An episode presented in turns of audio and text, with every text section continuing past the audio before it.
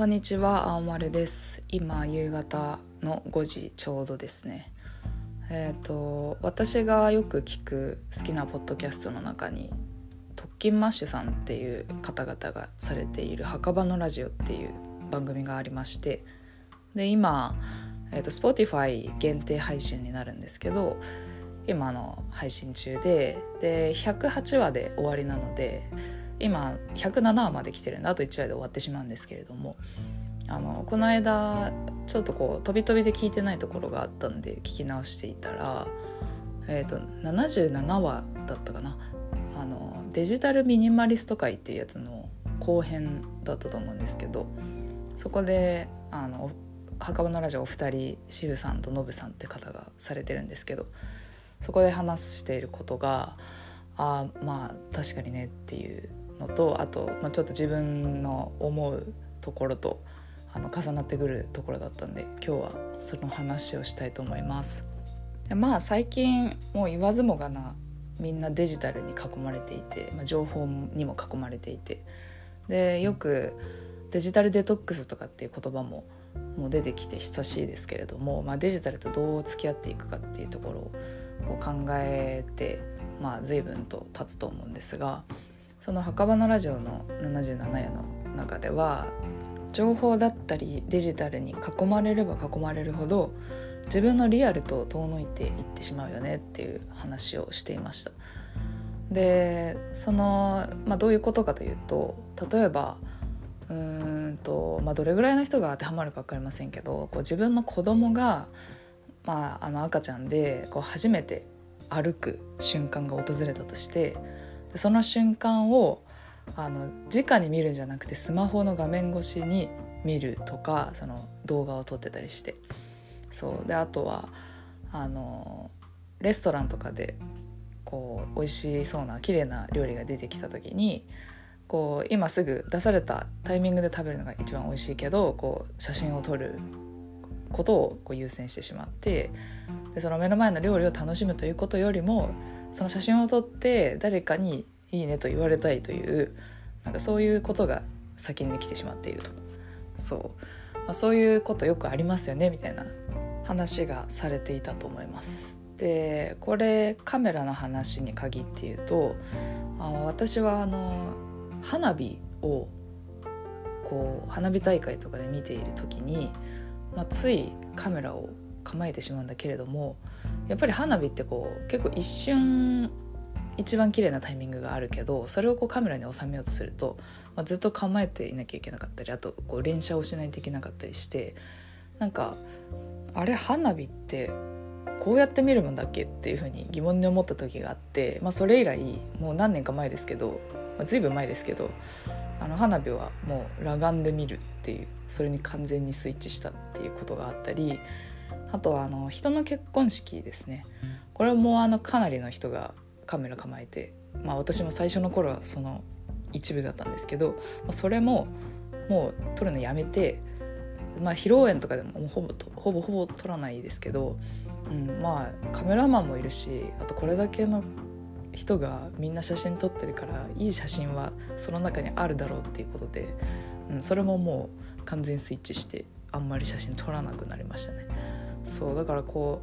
うもともとリアルで見るべきものと写真に収めるべきもののこうなんだろう境目がかなり曖昧になってきている気がしてでなんかそこのそのボーダーラインをどこに持ってくるかっていうのはまあ人の価値観それぞれだと思うんで、うん、なんか自分にとってそのボーダーがどこかはあの判断しておいた方がいいと思うんですよねなんかカメラを向けてる時ってちょっとこう義務感みたいな感じに駆られてしまうんで結局そのリアルの時間をあんまり楽しめてないっていうことはあるんじゃないかなと思います。で墓場のラジオのその77夜で、えー、ともう一つ話されていたのがあの商品のレビューですね。ネットで買い物したりするとあの、まあ、その商品の点数とかあとはそのレビューコメントがすぐにその商品のページで見れたりしますけどあのそのレビューを参考にするのがいい商品ももちろんあるしそのお店がどういうちゃんと誠実なお店なのかとかも分かりますし、うん、こうノーブランドのものだったりするとそれが粗悪品じゃないかとか、まあ、そういうのが分かるんであのすごく便利だと思うんですけどこう自分が欲しいと思うもの全てにその事前にレビューをかませてしまうことが、まあ、果たしていいのだろうかみたいなそんな話だったと思うんですがそのレビューっていうのはその不特定多数のこう自分が知り合いでもなく別にこうその人のセンスを信頼しているわけでもないこう無名の自分にとって無名の人の評価であるわけでそれをこうもし自分がすごくときめいた商品があったとしてその間にそのレビューをかませることであやっぱり買うのやめようかなって思うのはあのいいのかどうなのかっていうところだと思うんですね。でこれは何を買うかによってくると思うんですけど、まあ、なんか日用品とかそういう消耗品とかだったら別にいいんですけどなんか自分がこうすごく欲しいなっていうこう好奇心から買うようなもの、まあ、服とかまあなんかアクセサリーとか何でもいいんですけどなんかこう自分が直感的に欲しいなとか素敵だなって思ったものはもう誰の意見を入れるでもなくそのまま買えばいいんじゃないのっていう話ですねでもしそのいろんな人の声を入れた上で買わないという決断をした時になんか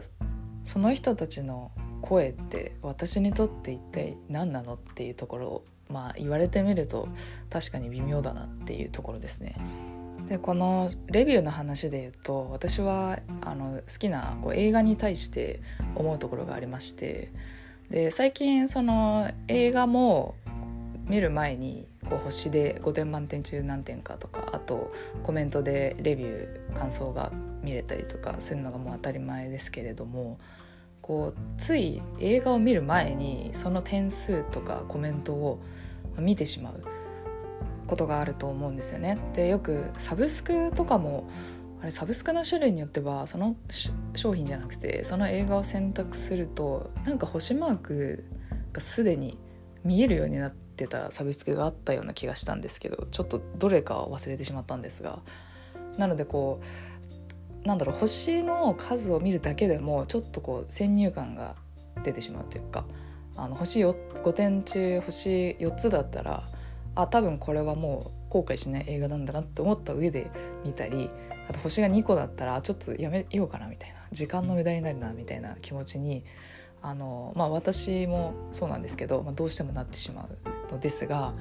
あのこれ映画に限った話じゃないと思うんですけどあの運命の一本に出会うには絶対レビュー、まあ、星も含めて見ない方がいいと思うんですよね。そ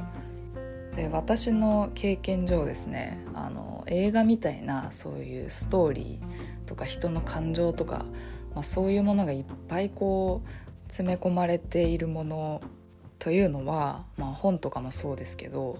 あのどの部分が自分のどの部分に引っかかるかって見るまで分かんないんですよね。で世間的にここ泣けるシーンでねって言われてるところで全然心が響かないのに全然関係ない日常パートのなんかしかもセリフもないこう視線を運んだだけのシーンみたいなところでこう涙がバーって出てきたりとかそういうことって結構あってだからこうまあ平均的にこう評価された点数っていうのはまあ確かに指標にはなるんだけれどもその自分にとってこう規格外のこう波こうバーンって上がるような波っていうのは正直あの測りようがなくて事前にそうだからあのこれは評価がちょっと低いとかあとこういうコメントつけてる人がいたから見るのちょっとやめようっていうのはもう全然こうナンセンスだと思うんですよね。そうで私が今、えーと、自分的にナンバーワンだと思っている映画は私にとってナンバーワンだと思ってる映画は「パレードへようこそ」っていう映画なんですけどこれはあの実話の映画で、えー、とイギリスのものなんですがマーガレット・サッチャー時代にあの炭鉱を閉鎖するっていう政策があってでそこでこう働いていた炭鉱夫たちが、まあ、あの追い込まれていってこうデモを起こしたりあストライキか。ストライキとか起こしたりしてあの、まあ、こう政治家と戦っていくっていう時代背景の中であの LGBT の人たちもあの時代的にはかなりあの差別をされていたっていうところでその、国と戦うその2つの炭鉱夫たちと LGBTQ の人たちのあの中で育まれていく友情みたいなのがあの書かれている映画でしてで私はそれをあの銀座にあるとあるちっちゃな映画館で多分あのポスターだけ見てフラッと入ってたんだと思うんですけど前情報もなく。でそれで見てあのエンドロールの時にあ出会ってしまったと思ってすごく感動をしたこう立ち上がれないみたいな ちょっとそこまでだったかは覚えてないんですけどすごく感動した覚えがあってでそれはストーリーに感動したっていうのもあるんだけれどもあなんかこう出会ったみたいなそういう気持ちになった経験があってでこれは多分事前にいろんな情報が入っていると少しこう薄れてしまうあやっぱりあのレビュー通りだったなみたいな気持ちが入ってきてしまったんじゃないかなって思うんですよね。そうだからあの今こう情報過多ですごく難しいんですけどその情報を入れないようにするとか取捨選択するっていうのはこう難しくって。でやっぱりこうデジタル界隈はこう人間を虜にするようにできてると思うんでそう相当抗うのは難しいと思うんですけどなんかやっぱり自分がの好奇心を満たすとか自分が楽しむためには、ま、どれぐらいの距離感ででこのジャンルには絶対入れないとかこのジャンルにはま取り入れていこうみたいなのが大事なんだなっていうのをちょっと思ったという話です。はい、では今日はここまでにいたします。青森でした。